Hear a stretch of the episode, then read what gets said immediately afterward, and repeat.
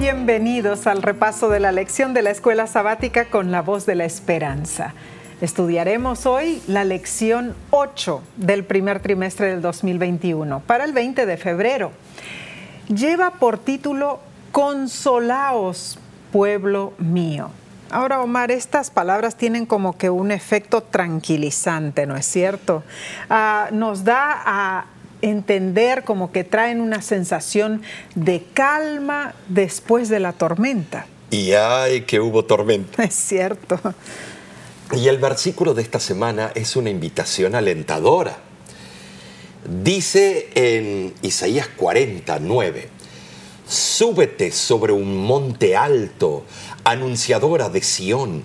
Levanta fuertemente tu voz, anunciadora de Jerusalén levántala, no temas, di a las ciudades de Judá, ved aquí al Dios vuestro. Este versículo presenta el mensaje que Sión debía anunciar, el mensaje de la bondad y del perdón de Dios. En un tiempo de peligro y oscuridad, Sión tiene un mensaje de esperanza y luz. Vez tras vez en esta sección del libro eh, de Isaías señala las evidencias del infinito poder de Dios a fin de animar al desconsolado pueblo de Judá para que creyera en las gloriosas promesas que aún habrían de gozar o iban a venir. Claro, interesante, Omar, porque eh, el autor de la lección eh, cuenta una historia interesante dice que ah, un soldado japonés llamado Shoichi Yokoi ah, resulta que en la Segunda Guerra Mundial ya había terminado en 1945. Pero este soldado Yokoi estaba en las selvas de la isla de Guam cuando los folletos eh, lanzados desde los aviones estadounidenses proclamaron la paz. El soldado Yokoi no creyó en eso y como había prometido a su emperador no rendirse nunca, se mantuvo escondido en la jungla, sin ningún contacto con la civilización. Pasaron 27 años y un día unos cazadores encontraron a Yokoi pescando y recién allí se enteró de que el mensaje de paz había sido cierto. Mientras que el resto de su pueblo disfrutó de la paz durante décadas, Yokoi soportó años de privación y estrés. Y algo así más o menos sucedió también con el pueblo de Dios. Ah, cuando Dios anunció a través del profeta Isaías que el tiempo de ansiedad y sufrimiento de su pueblo realmente había terminado. Así es, sí. Creo que eh, el pueblo de Judá estaba tan absorto en su miseria y sus dificultades que le costaba creer que lo peor había pasado. Le costaba, le costaba eh, creerlo. El gran error del profeso pueblo de Dios fue que apartó su vista de su Señor y Creador y la fijó en sí mismo. Lo que más necesitaba era contemplar a Dios, su misericordia y su justicia a Isaías se le concedió una visión positiva. Después de él mismo haber visto a Dios, debía ayudar al pueblo para que también lo viera, pues sólo así podrían tener vida y esperanza en sí. Eh, ¿Cómo vas a predicarle a alguien si tú, el que estás por dar el mensaje, no lo sientes, no lo vives, no lo has digerido primeramente. Imposible, no, no se va a poder entregar el mensaje completo a esa persona, ¿no es cierto? Esa es la mayor obra que se le ha encomendado a los mortales, invitar a los perdidos a contemplar a Dios. Eh, y en realidad es una gran responsabilidad para nosotros.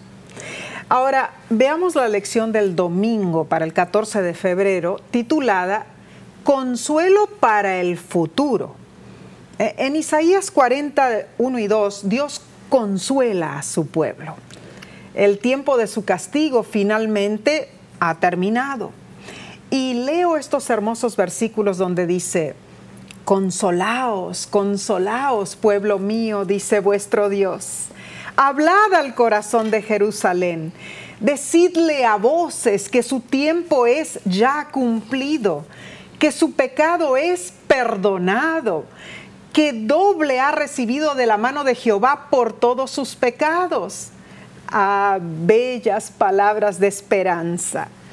Mientras que los capítulos 1 al 39 de Isaías enfatizan los acontecimientos que llevaron a la liberación de los asirios en el 701 a.C., aquí, el comienzo del capítulo 40, e, el libro de Isaías hace un avance de un siglo y medio hasta el fin de Babilonia en 539 a.C y la liberación de los judíos que ocurrió allí. Muy interesante esto, Mar. Eh, es interesante porque se proyecta a la mano de alguien que los iba a liberar, liberar de las manos de los babilónicos. Interesante, claro que sí. Eh, es interesante. En buena medida se debe a los capítulos 40 al 66, el que se llame a Isaías el profeta evangélico. Aquí, en el lenguaje más sublime que jamás haya pronunciado un orador inspirado, Isaías expone el glorioso futuro de Israel como fiel siervo de Dios, su liberación de todo enemigo, la venida del Mesías y el establecimiento del reino mesiánico. Ahora en sí, los pensamientos del profeta se anticipan al tiempo cuando Dios concederá su favor a su pueblo y las bendiciones de la justicia y la paz. Claro, esas son partes de las bendiciones, de las predicciones que Isaías Claro, son muchas, muchas eh, las predicciones de Isaías relacionadas con el Mesías venidero. En Así es. Son muchas. Su carácter y su ministerio, su vida, su abnegado servicio y su muerte, todo lo describe Isaías. Así es. cientos de años antes que ocurrieran los eventos. Es eh, el, profeta evangélico del Antiguo Testamento. Eh, se ve ahí en ese libro, en este libro, eh, la justificación por la fe. Claro que sí. Y es notable también mencionar que el profeta Isaías describe el engrandecimiento de la iglesia a causa de la evangelización y el ingreso de los gentiles en la iglesia. Además, él pinta cuadros arrobadores de la tierra restaurada, la paz y, la hermosura edénica. En toda esta sección del libro de Isaías, Omar, en realidad, eh, es decir, eh, el pueblo de Judá, porque el reino del norte ya no existía, ¿no es cierto? Es solamente para Judá. Eh, aparece como el pueblo elegido de Dios, como su siervo, su escogido, en quien Dios tiene contentamiento. Y es así, en, sí. Ah, Dios siempre amó a su pueblo. el problema es que su pueblo no correspondió, no, no, no quiso emular el ejemplo que Dios les había dejado. Eh, si bien recordamos, el libro de Isaías comenzó con un duro mensaje de reprensión para Jerusalén, para Judá la describió entonces como una ciudad asolada, impía como Sodoma y Gomorra. Ay, sí, recordamos eso. Compararla a esas dos eh, ciudades inicuas. Pero así empezó Isaías. Y así empezó. Pero ahora Isaías contempla el momento cuando su tiempo se habrá cumplido y Dios le envía un mensaje consolador. Me imagino que eso habrá sido un aliciente para el profeta, habrá sido una alegría. Claro que sí. O sea, ya ha sido castigada por sus pecados y ahora se le ofrecen perdón y también restauración, porque Dios no se queda eh, en la ecuación de la salvación eh, o la redención, no se queda a la mitad. Dios, eh, como se dice en inglés, He goes all the way. Claro que sí. Él va toda la milla larga. Es cierto. Él es cierto. va a hacer todo lo que tiene que hacerse para que tú y yo sí seamos salvos. Amén, amén. Aquí vemos cómo Dios promete a su pueblo que pondrá fin a su sufrimiento. ¿Y qué significan para ti las promesas bíblicas sobre el fin del sufrimiento ahora, en medio de tu sufrimiento actual, todo lo que estamos pasando en los últimos meses, el año 2020 fue arrasado con todo lo de la pandemia, ¿no es cierto? Las elecciones. Eh, sí, eh, en realidad el mundo en conmoción, eh, viendo desastres por doquier. Y, eso es algo que ha atacado a millones y millones de familias, inclusive a los hijos de Dios. Recuerdo, Omar, la carta que, que recibimos hace un par de semanas atrás, o más bien yo creo que ya hace varios meses, ah, nos escribió este señor que nos, nos contaba que él había escuchado tu sermón, el que se titulaba Hombre, de, poca, fe. Ajá, claro. Y, y él nos contó que había perdido a su hermano. Al poco tiempo perdió a su madre. Al mes que falleció su mamá, falleció su otro hermano. Y cuando nos escribió, acababa de fallecer su padre. Qué horrible, o sea, toda la familia, una angustia terrible. Y él escribió así, él dijo, me siento así, de muy poca fe, o, mejor dicho, sin fe nos escribió él. Me siento mal, siento mucha rabia dentro de mí. Ese es el fruto del sufrimiento, Omar. Sí lo es, nos lleva al punto de la desesperación. Claro. Nos arrincona allí eh, en la esquina y, entonces rezongamos. Claro, eh, porque... Eh, te pregunto, ¿has sentido tú alguna vez algo parecido? Así hace la pregunta la lección del día. Como, como este hombre que pasó por vicisitudes horribles. Entonces, ¿de qué sirve nuestra fe sin las promesas de Dios? Ah, yo no sé, Omar, pero ¿cuántas veces desfallecemos? ¿Cuántas veces cuando nos ataca el enemigo nos desanimamos? Y, es que es normal. Pensamos que no hay solución es que es normal, es un callejón sin salida. Y entonces por eso eh, eh, el Señor dice, miradme a mí todos los confines de la tierra y seréis salvos. Claro. Es la única manera, la única salida a, nuestra desesperación es Cristo Jesús. Pero en ese momento de angustia, angustia, yo creo lo que sucede es que nos volvemos egoístas, porque estamos pensando solo en nosotros y permitimos que Satanás nos socave, que nos hunda más, que nos eh, rodee esa, ese terrible sentimiento de destrucción. Y es lo que Satanás quiere. El enemigo busca destruirnos, el enemigo busca desanimarnos.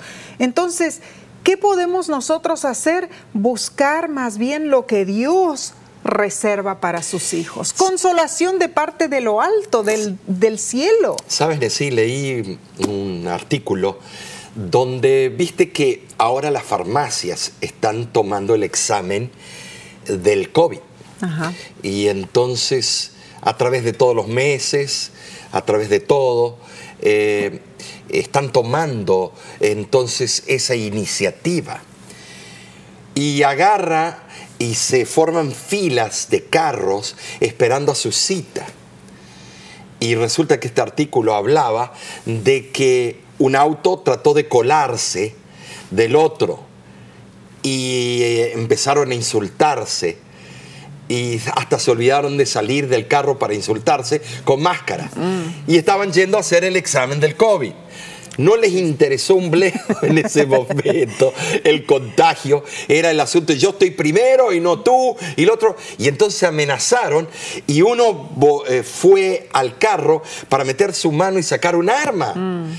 Eh, fíjate el sentido de la, desesperación. Exacto, la desesperación de ser, del ser humano. Entonces, nosotros como hijos de Dios debemos aferrarnos a las promesas de Dios. Así que te invito a pensar en cuán importante es que te aferres a esas promesas divinas, pase lo que pasa, pase. Y mientras tanto, vamos a tomar una corta pausa. Volveremos en un instante, no te vayas.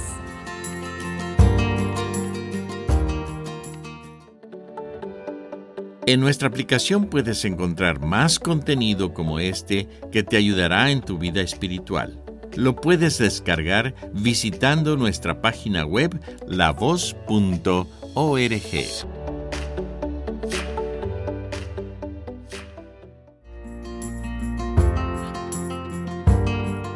Gracias por acompañarnos en este hermoso estudio de la lección de escuela sabática.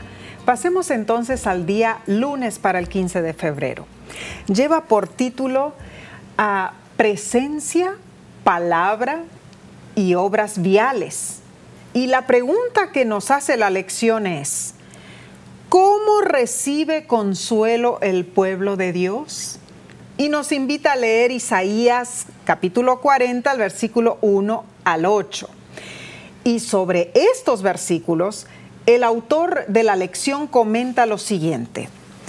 Un heraldo anónimo anuncia que Dios vendrá a revelar su gloria. Otra voz proclama que aunque los seres humanos son pasajeros como el follaje, la palabra del Dios nuestro permanece para siempre. El pueblo recuperó lo que había recibido de Dios en el monte Sinaí recobró lo que había rechazado con su apostasía, por lo que fue castigado con el largo exilio. Entonces, ¿qué vemos en esta lección? Bueno, Nesía, hay dos ingredientes principales del pacto de Dios con Israel. La presencia, la presencia de Dios y su palabra. Amén. Su palabra. Amén. Ambos estaban en el santuario en medio de ellos. Mm. Pero el haber desobedecido los mandatos divinos, Dios había abandonado su templo. Eso lo vemos en Ezequiel capítulos del 9 al 11. Claro. Eh, sin embargo, las palabras de Isaías en este capítulo 40 aseguran que Dios volvería. Amén. La presencia y la palabra de Dios son confiables son eternas, traen consuelo y sí traen esperanza, y eso lo sabemos. Eh, este es el antídoto a la eh, yo llamo a la soledad, a la depresión, es el antídoto al pecado. ¿Por qué? Porque aquí esta carta del cielo nos muestra quién es el único que nos salva. Así es, el propósito divino era que Ah, cuando Judá regresara del cautiverio babilónico, se esforzara al máximo en la preparación de ella misma, como también de las naciones que la rodeaban. ¿Para qué? Para la venida del Mesías. Aguardaba a la nación un futuro glorioso, porque el programa divino continuaría aceleradamente y sin interrupción hasta que el Mesías apareciera y estableciera su reino eterno. El proceso de preparación incluía la vida y el ministerio de Juan el Bautista, por ejemplo, a cuya obra se refieren específicamente en las palabras de Isaías capítulo 40, versículo 3, donde dice, voz que clama en el desierto, barred camino a Jehová enderezad calzada en la soledad a nuestro Dios. Ah, Omar, del mismo modo, la iglesia hoy tiene el privilegio de preparar el camino a Jehová. Pavimentar el, camino. Claro, a fin de que Dios, de que Jesús pueda volver a la tierra con poder y gloria. Esta preparación, en realidad, como en el caso del antiguo Israel, es doble. En primer lugar, consiste en la transformación de nuestro y carácter. No cosas fáciles. No, no. Y en segundo término, en la proclamación del mensaje evangélico a toda la humanidad. Entonces, preparación personal y luego preparación al pueblo que necesita oír. Cuando dije que no es cosa fácil, ¿por qué? Porque entregar nuestra voluntad en las manos de Cristo, no muchos quieren hacerlo, porque eso demanda cambio. Y eso lo vemos en muchas de las campañas evangelísticas, Exactamente. los lugares que visitamos. Muy difícil para tomar la decisión. Es cierto. Si nos ponemos a pensar, los preparativos para la venida de un monarca terrenal incluyen la reparación del camino por el cual debe pasar, para que no tenga dificultad en llegar. Estas palabras, barred camino a Jehová, enderezad calzada, aplicadas a la venida del Mesías Rey, tienen también un sentido sí, yo lo llamo muy espiritual. Claro que sí, claro que La sí. obra de Juan el Bautista fue la de exhortar a los hombres a que prepararan sus corazones y sus vidas para la venida de Jesús. Sí, esto lo vemos en Mateo capítulo 3 y Lucas capítulo 3. Claro que sí. Eh, la obra de Juan el Bautista eh, fue un gran profeta, un hombre sacrificado. Nació, ahí sí el dicho, valga la redundancia, nació para morir, Mm. eh, porque se sabía cuál era su fin. Iba a levantar el, el polvorín, Es iba a decirle a Herodes sus pecados, iba a decir que estaba viviendo en incesto. Ah. Eh, como todos los profetas dicen las verdades crudas y peladas. Sí. Y así fue. De igual manera, como mensajeros de Dios en los últimos tiempos, debemos proclamar un mensaje similar. Wow. Ahora, la voluntad revelada de Dios es el alimento espiritual por el cual el hombre ha de subsistir. La verdad nunca cambia, pues su autor es el mismo ayer y hoy y por los siglos. Eh, Hebreos 13:8. Los que vienen a Él en busca del alimento para sus almas nunca tendrán hambre. Juan 6:35. Sí, así es. Los que quieran del agua de vida nunca tendrán sed. Eso es increíble. Eh, no es que nunca van a beber, No. eh, sino es que nunca van a tener una sed insaciable, porque cada vez que tomemos del agua de Cristo, Él nos sacia. Amén. Él nos da eh, eh, esa alegría del vivir. Y ahí está la hermosura en la seguridad de atesorar es. esta verdad y de compartirla con otros. Eh, la realidad es que somos como la hierba, efímera y perecedera. Recuerdo a un doctor amigo nuestro que ya estaba en sus últimos años de vida y él sufría de problemas de riñones. Es- tenía que ir a diálisis tres veces a la semana. Y cuando Él nos vino y nos dijo, qué horrible es llegar a la vejentud con tantos problemas de salud, quiera Dios que ustedes no sufren de lo que yo sufro. En- sí, eh, increíble el doctor Elwin. Cómo él ayudó a tanta gente. eh, Un cirujano. Cirujano de renombre. Y cómo él ayudó a nuestros hijos, a nosotros, Cierto. cuando estábamos en una etapa de nuestro ministerio eh, muy difícil. Así es. Y ese pobre hombre, el sufrimiento de sus últimos momentos, Mm. Tremendo. fue algo terrible. Y eh, en realidad lo vemos en Isaías capítulo 40, versículos del 7 al 8, donde dice, la hierba se seca y la flor se cae, porque el viento de Jehová sopló en ella. Ciertamente hierba es el pueblo, sécase la hierba, cáese la flor mas la palabra del Dios nuestro permanece para siempre. Ahora, ¿qué esperanza nos traen estos versículos? Que aunque nuestra vida es pasajera, sabemos que la palabra de Dios permanece por la eternidad y en eso podemos confiar. Ahora, pasemos, Omar, a la lección del martes, ¿no es cierto?, para el 16 de febrero se titula El nacimiento de la evangelización y se basa en Isaías capítulo 40 del 9 al 11. Qué raro el título, porque eso eh, generalmente se refiere al Nuevo Testamento, a nuestros tiempos. No, no, no. Ah, o sea que comenzó en el Antiguo Eh, Testamento. claro que sí, claro que sí. Eh, entonces, Omar, ¿qué, ¿qué es lo que vemos allí? Yo te voy a decir, eh, claramente vemos al profeta evangélico, que llamamos a Isaías. Es una invitación a ver aquí al Dios ver- en otras palabras, a proclamar la liberación del pueblo de Dios. El mensaje que Jerusalén debía anunciar era el mensaje de la bondad y del perdón de Dios y un mensaje de esperanza y luz. Gloria es lo mismo que tenemos ahora. ¿Por qué nos escondemos detrás de un templo? Nos escondemos detrás de paredes mm. y que otros hagan la obra.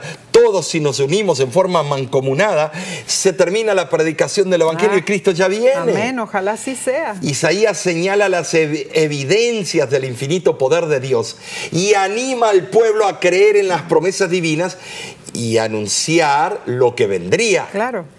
Y lo que aplicamos a nosotros hoy es la mayor obra que se nos encomienda, es invitar a los perdidos a contemplar al Redentor y Salvador del mundo, a proclamar que el que viene cerca está en sí. Ah, gloria a Dios. Cristo ya viene. Eh, es. es interesante, eh, interesante el, canto que los cuartetos cantan eh, mucho. El rey que viene cerca está. Así es, precioso canto. En oh, qué hermoso, ¿no es cierto? Y a la luz de la profecía de Isaías, vemos que la proclamación del Evangelio, ah, otra vez, ¿no es cierto? Aparece este personaje se aplicaba a Juan el Bautista, el que preparó el camino para Cristo. Y antes que él, en realidad, anunciaron las buenas nuevas otras personas, como Simeón y, Ana. claro, eh, los que reconocieron eh, como Mesías al bebé Jesús cuando él fue dedicado en el templo. Vemos que Ana, siendo profetisa, fue la primera en anunciar públicamente al pueblo de Jerusalén que el Señor había venido. Lucas capítulo 2 versículo 38 lo relata. Esta, presentándose en la misma hora, daba gracias a Dios y hablaba del niño a todos los que esperaban la redención en Jerusalén. En ese momento, nació la evangelización cristiana como la conocemos hoy, la proclamación del Evangelio, el anuncio de las buenas nuevas que Jesucristo vino a traer salvación. Es cierto, Mar, que la hierba se marchita, que nuestra vida es pasajera, pero el verbo divino hecho carne es eterno. Gloria a Dios por eso. Amén y amén.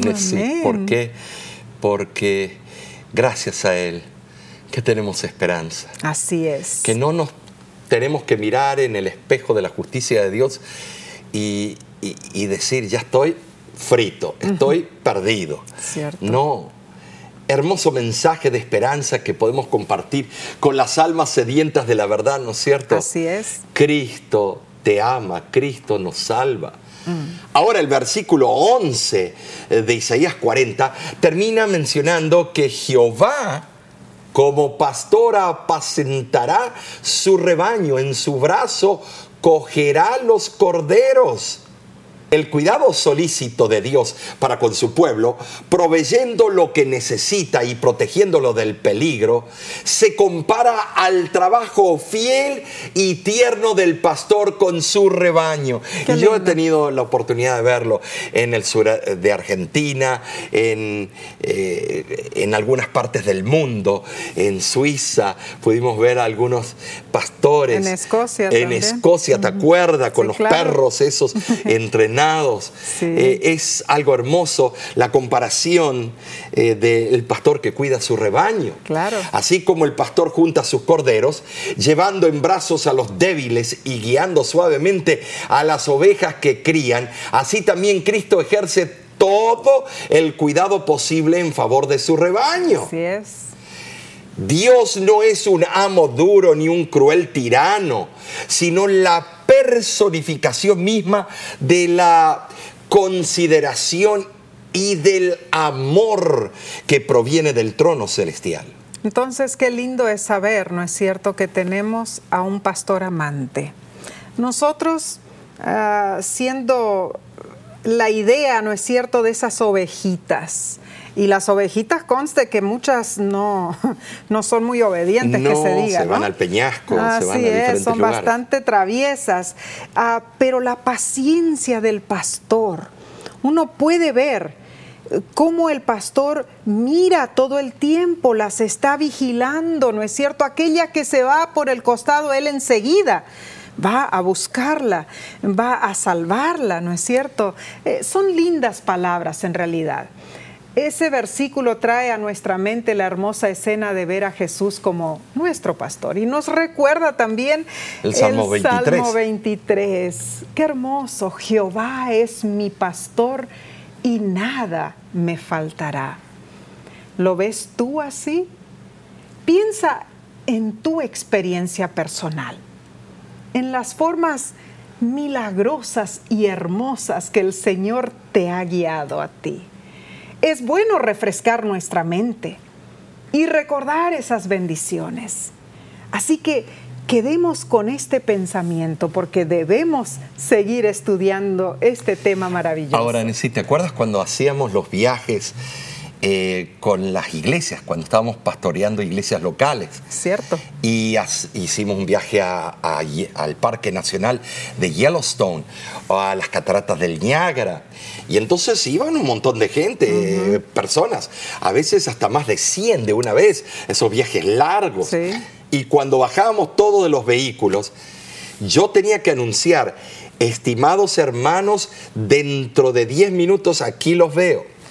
Pasaban los 10 minutos y yo tenía que ir como el buen pastor a buscar las ovejas, porque una estaban en la tienda, otro en el baño, otros se fueron a sacar fotos, eh, como si las palabras que el pastor había dicho, y entonces yo empezaba a hablar fuerte y algunos oh, se, avisaban uno al otro, pero todavía quedaban dos o tres que eran, eran los traviesos. Es cierto. Y entonces tenía que ir a buscarlo. Y cuando lo encontraba, que ya es hora, hermanos, ya se pasó por diez minutos más.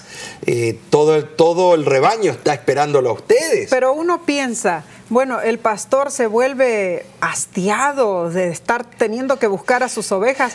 No creo, porque esos viajes a nosotros nos causaban mucha alegría. Pero a veces sí, yo refunfuñaba. Eh, Reclamabas. Sí. Pero Jesús en realidad muestra que Él tiene paciencia y que Él trae consuelo a sus ovejas. Porque mira que las ovejas eh, de Él, cómo nos hemos extraviado. Así es. Confesamos el sábado que sea, ay, te amo, Señor, te amo. Y durante la semana hacemos cada metidas de pie en el lugar eh, equivocado. Muy eh, triste en realidad, pero así, aún así, Jesús nos ama. Nos ama. Y Él tiene un plan maravilloso para cada uno de nosotros.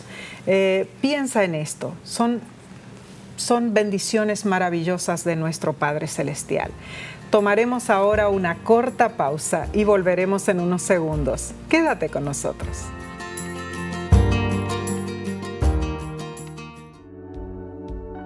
Con seguridad estás disfrutando este estudio de la escuela sabática.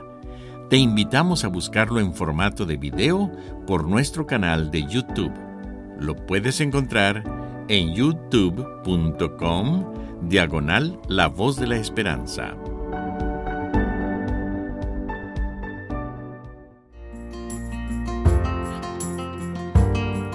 Te agradecemos por acompañarnos en este precioso estudio de la lección de la escuela sabática con la voz de la esperanza. Estamos ya en el día miércoles para el 17 de febrero y se titula Creador Misericordioso basado en Isaías 40 del 12 al 31. Ahora, Omar, en todo este capítulo, la misericordia y, el poder de Dios están entrelazados porque ambos son necesarios, ¿no es cierto? Así es. Ah, eh, Dios quiere salvar a su pueblo porque es misericordioso. Él puede salvar a su pueblo porque Él es poderoso. Y veamos el resumen del capítulo 40 de Isaías. Eh, en, el capítulo 40, versículos del 1 al 5, habla de la misericordia, o sea, consuelo, venida del Señor para librar. Isaías 40 del 3 al 8 da a entender el poder, la gloria, la permanencia de Dios versus la debilidad humana. Isaías 40 del 9 al 11, nuevamente la misericordia de Dios, las buenas nuevas de liberación, el pastor de su pueblo como su rebaño. Isaías 40 del 12 al 26, nuevamente eh, fortifica la idea de poder del creador incomparable. Isaías 40 del 27 al 31 vuelve nuevamente a dar idea de misericordia y de poder como Dios como creador, como que Él da poder a los débiles. Ahora, la lección presenta la siguiente interrogante. ¿Cuál es la respuesta a la pregunta retórica de Isaías? ¿A qué pues haréis semejante a Dios? Isaías 40, 18. La respuesta más lógica es a nadie. Cuando se perciben la grandeza y la infinidad de Dios, claramente se ve la suma necedad de la idolatría. Se, se, nota enseguida. Muchos de los hebreos seguían a los paganos en su adoración de ídolos para tener un sentido de pertenencia, para ser parte del grupo. Y muchos en la sociedad contemporánea hacen lo mismo. Saben que eh, los, eh, las filosofías del mundo están en el error, pero quieren pertenecer, no ser aislados. Isaías procura llevarlos de nuevo a la adoración y al servicio del verdadero Dios. El profeta amonesta a los hombres, sí. Claro adorar al verdadero Dios porque Él los ha creado. Muy importante. No podemos entender al Dios salvador sin primero entender al Dios creador, Así porque es. tuvo que venir a salvar su creación, Claro. que entró en pecado. Qué insensatez la del hombre que adora no al creador, sino lo que él mismo ha hecho con sus manos algo semejante a lo que ocurriría si el creador adorase lo que ha creado. Cierto. En este pasaje Isaías recurre a la institución básica del hombre, sin mencionar para nada el mandamiento divino ni la revelación. O sea, no, me, no menciona el mandamiento. No, no lo menciona, pero alude. Claro. Eh, o sea, es una deducción que hacemos, porque aún sin conocer la revelación, los hombres tienen sentido común suficiente, si es que lo emplean, para darse cuenta de que los ídolos hechos por las manos de los hombres no son objetos apropiados para la adoración, para el culto. así. Muy cierto. Pero hay muchos que todavía siguen esas prácticas. Oh, sí, claro que sí. Eh, eh, Isaías presenta un dato irrevocable allí en el capítulo 40, versículo 22. Dice así, Él está sentado sobre el círculo de la tierra, cuyos moradores son como langostas. Él extiende los cielos como una cortina, los despliega como una tienda para morar. Eh, espera una cosita, Nessie. ¿Te das cuenta? Eh, eh, sabemos que Cristóbal Colón eh, pasó alrededor de 18 a 20 años estudiando la palabra de Dios y descubrió que el mundo era redondo, que si él empezaba en España, iba a ir hacia la orientación del oeste, iba a dar la vuelta y lo más probable iba a llegar de vuelta a España. Pero eso lo descubrió sin haber aviones, Claro. que el mundo era redondo, que el mundo cuelga en la nada. Y otra cosa que aquí dice el versículo, ¿sí? de que hay una cortina alrededor del mundo, en el cielo. Ese es el concepto de la atmósfera. Eso es un concepto, eh, escuchen estimados, es un concepto científico. ¿Cómo puede Isaías saber eso cuando no había aviones, no había manera de descubrir las diferentes capas, la eh, eh, trastosfera, la, eh, toda, todas las capas de, es impresionante. y niveles de la atmósfera. En realidad, Dios utilizó a Isaías. Cuando, cuando menciona allí el, el círculo de la tierra, que Dios está sentado sobre el círculo de la tierra, ¿no es cierto? Dice, extiende los cielos como una cortina, como los, lo dijiste, los despliega como una tienda para morar. Claro, eso todo da a entender esa idea de que el Señor del cielo reina supremo sobre todo, por encima del gran universo que ha creado. Entonces, pasemos ahora a la parte del jueves 18 de febrero, que se titula El problema con la idolatría. Ah, la adoración a dioses ajenos destruye nuestra relación con Dios.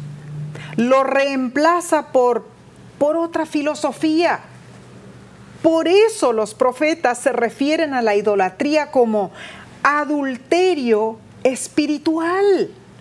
En tiempos de Isaías, los hombres desplegaban su mayor ingenio, su inteligencia y empleaban sus metales más preciosos en la fabricación de ídolos. Pero a pesar de todo su cuidado, los ídolos seguían siendo el producto de manos humanas. ¿Qué virtud podría haber en poner como objetos de culto a las cosas hechas por la mano del hombre? Ah, pero es que la idolatría era algo sumamente atractivo. Todavía es atractiva, porque tiene que ver con el materialismo. Ahora la idolatría nosotros fuimos a algunos países, no vamos a decir cuáles, y vimos los grandes dioses. Se alardan de tener el más grande eh, Buda del mundo. El más grande dios hindú del mundo. Oh, sí, tremendo, el sintuismo, lo que sea, eh, grandes. Entonces los cristianos lo ven y los musulmanes lo ven como idólatras, mm. paganos. Pero cómo adoramos, ah, yo diría, adoramos ciertos eh, santos eh, en alguna parte del, cristianismo, se adoran o se pide, se reza por ellos. Mm. Eh, es, no sé por qué nos ponemos en ese plan. Cuando el cristianismo, y perdonen a las otras religiones que se llaman monoteístas, también tienen algunas falacias, eh, tal vez se enojen conmigo, algunas falacias porque quitan sus ojos del Creador. Claro, porque la idolatría. de Jehová, de Alá. De la idolatría está presente en todo aquello que no es Dios y que le demos culto. Claro. Impresionante. Es el, el Dios dinero. Así es. Ahora, el comentario bíblico adventista menciona que muchos que llevan el nombre de cristianos sirven a otros dioses, además del Señor. Nuestro Creador demanda nuestra dedicación suprema, nuestra primera lealtad. Cualquier cosa que tienda a disminuir nuestro amor por Dios o que interfiera con el servicio que le debemos, se convierte en un ídolo. En Isaías 41, 29 leemos una descripción precisa de cualquier ídolo, sin importar cuál sea. He aquí todos son vanidad y las obras de ellos nada. Viento y vanidad son sus imágenes fundidas. Ahora fíjate en sí que también Isaías es el único que de verdad le da con todo a las joyas. Mm, muy cierto. En eh, Isaías 3 dice que las joyas son ídolos. Es cierto. Dice, quitaré la molleja, quitaré los anillos, quitaré los aretes, quitaré los collares. Todo eso en el día final, dice Jehová. Todo eso también puede ser eh, representativo de un ídolo.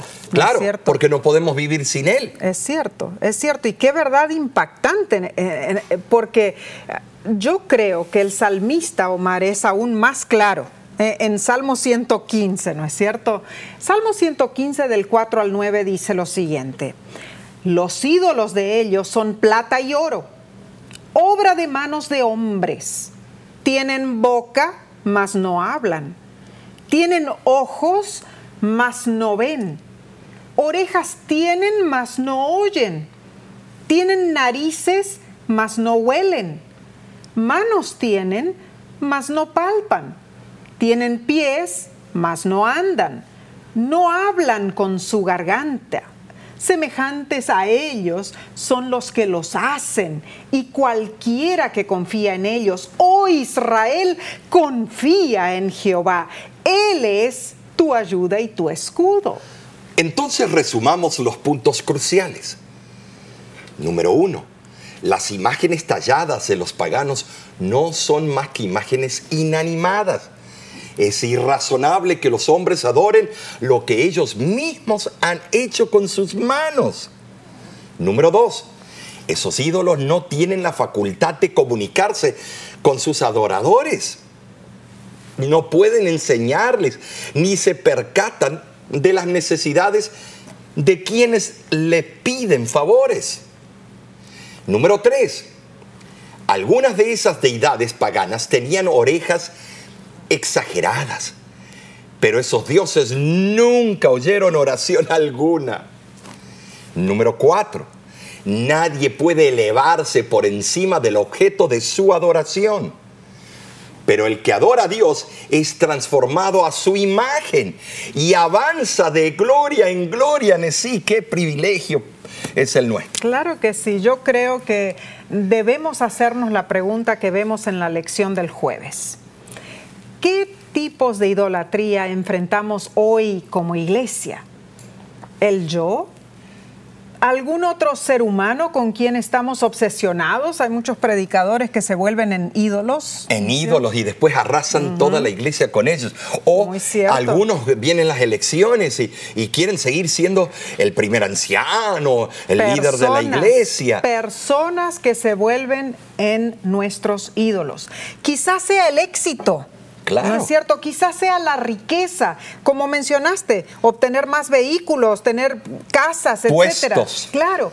La comida, eso es importante también. El teléfono celular, las redes sociales, todo eso se puede convertir en un ídolo. Ahora, Omar, pensemos en el ídolo en la forma de la estatua. tu abuelita Matilde contaba su experiencia personal. Algo que le ocurrió a ella cuando ella era muy jovencita, un día mientras ella estaba arrodillada en la iglesia rezando. Por favor, compártenos un poco esa historia. Bueno, mi abuelita era de la iglesia apostólica romana de Hueso Colorado ella no quería dar su brazo a torcer. La madre le había dicho, mira, te vas a casar con Luis. Y, Luis está aceptando ciertas doctrinas de herejes, de esos herejes adventistas. Porque un colportor acababa de vender el libro El conflicto de los siglos. Tremendo libro. Oh, impresionante. Entonces mi bisabuelo, o sea, el papá de don Luis, con sus hijos, empezaron a estudiarlo y a corroborar lo que decía esa autora, que estaba en lo cierto, estaba todo en la Biblia. Amén. Y empezaron a aceptar que el verdadero día del Señor es el sábado, el estado de los muertos era diferente de lo que enseñaba la Madre Iglesia empezaron a ver cosas que antes no habían visto, se le habían caído las escamas. empezaron a tener el culto familiar, el devocional y a estudiar las verdades bíblicas. Qué lindo. Entonces, en ese momento. Pero tu abuelita no. Mi abuelita se escondía, se iba al cuarto, se iba al baño, eh, no quería, quería cerrar sus oídos por si las. Ella era sincera. Era sincera. Claro que sí. Quería proteger su costumbrismo, sus parámetros que habían sido puestos por sus padres y antepasados. Y entonces ahora ella eh, fue regañada por la madre, dijo, cuidado de aceptar eh, las doctrinas de esos herejes porque es pecado mortal. Entonces ella iba a la iglesia todos los días, ¿no? Ella iba todos los días a escuchar la misa, no una vez a la semana, Además, iba a, eh, a compadecer delante de una estatua, de una virgen, A rezar. a rezar. Claro. Una mujer de fe. Sí. sí. Eh, entonces, eh, Ella estaba allí arrodillada. estaba allí a- arrodillada en sí y fue algo increíble. Así como Dios llamó al apóstol eh, Pablo, antes se llamaba Saulo, yendo a, Da- a Damasco, tuvo que ocurrir un milagro. Y estamos hablando de décadas y décadas antes que nosotros eh, eh, ni- existamos. Así fue. Ni estábamos en, la- en el pensamiento todavía. Entonces vemos nosotros de que ella estaba arrodillada delante de esa estatua, con fe pidiendo perdón por sus pecados y, pidiéndole a, esa estatua que interceda por él, por ella y por ese hereje de esposo. Y entonces, estimados, eh, de repente escucha una voz. Y estos son detalles que están escritos en el libro que escribí antes de la caída, viene la apostasía, que le ofrece la, voz de la esperanza. Y ahí está escrito palabra por palabra que mi madre escribió. Y es interesante, porque escucha una voz, y ahora voy a parafrasear y dar un resumen escucha una voz que dice, Matilde, Matilde, ¿qué estás haciendo? ¿Por qué estás arrodillado delante de esa estatua? Y ella se levanta y mira alrededor, no había celulares, no había nada de adelanto, estamos hablando de una década que la tecnología era casi inexistente, especialmente en esa parte del mundo. Y ahora vemos nosotros que ella se levanta, mira, va eh, No a, ver nada. alrededor de la, de la catedral o de la iglesia, a ver detrás de las columnas si esto era un chiste. Y ella se vuelve a arrodillar y a orar, a rezar. Y le dice, Matilde, Matilde, ¿qué estás haciendo? Soy yo quien te habla, el Dios que te redimió. Estimados, vemos que ella se levanta asustada. Dice, serás tú, no puede ser, no puede ser. Entonces se vuelve a arrodillar y dice, si me vuelves a hablar, me levanto y me voy y nunca más regreso. Y a la tercera vez le dice, esa estatua tiene oídos, mas no oye. Tiene nariz, mas no huele. Tiene Wow. boca, mas no habla. Le dijo lo de Salmo 115. 115. Y ella se dio cuenta que la, esa voz que le estaba hablando era la propia voz Tremendo. del Dios que le habló Tremendo. a Saulo de Tarso en, en el camino hacia, hacia Damasco. Y allí mismo ella se levantó y dijo, jamás vuelvo a hacer esto y a entrar en Y ahí este fue su conversión. conversión y por eso estamos nosotros aquí hoy en día. Qué hermoso. Somos fruto y somos pastores y evangelistas y hemos predicado y estamos en la voz de la esperanza Claro. aquí dirigiendo por la decisión de esa mujer cuando Dios le habló en forma milagrosa. Tremendo, eh, eh, bellísimo testimonio en realidad.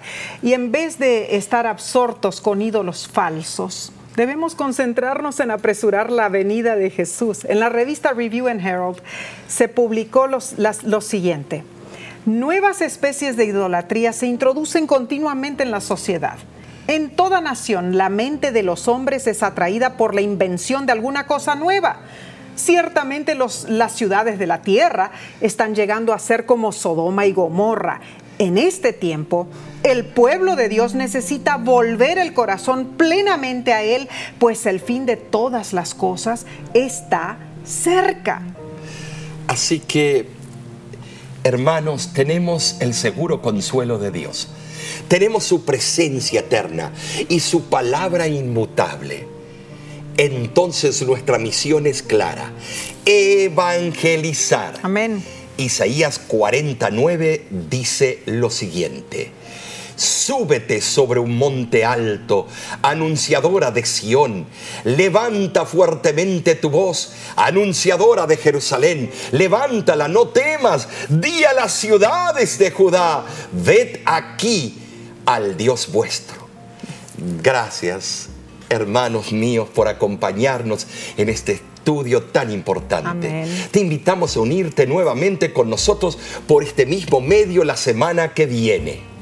La lección para el 27 de febrero se titula Servir y Salvar. Te esperamos. Eh, invita a otros y diles que aquí vamos a orar con ellos, vamos a, a estudiar con ellos. Que Dios te bendiga a ti y a los tuyos. Y di con nosotros, yo y mi casa serviremos a Jehová.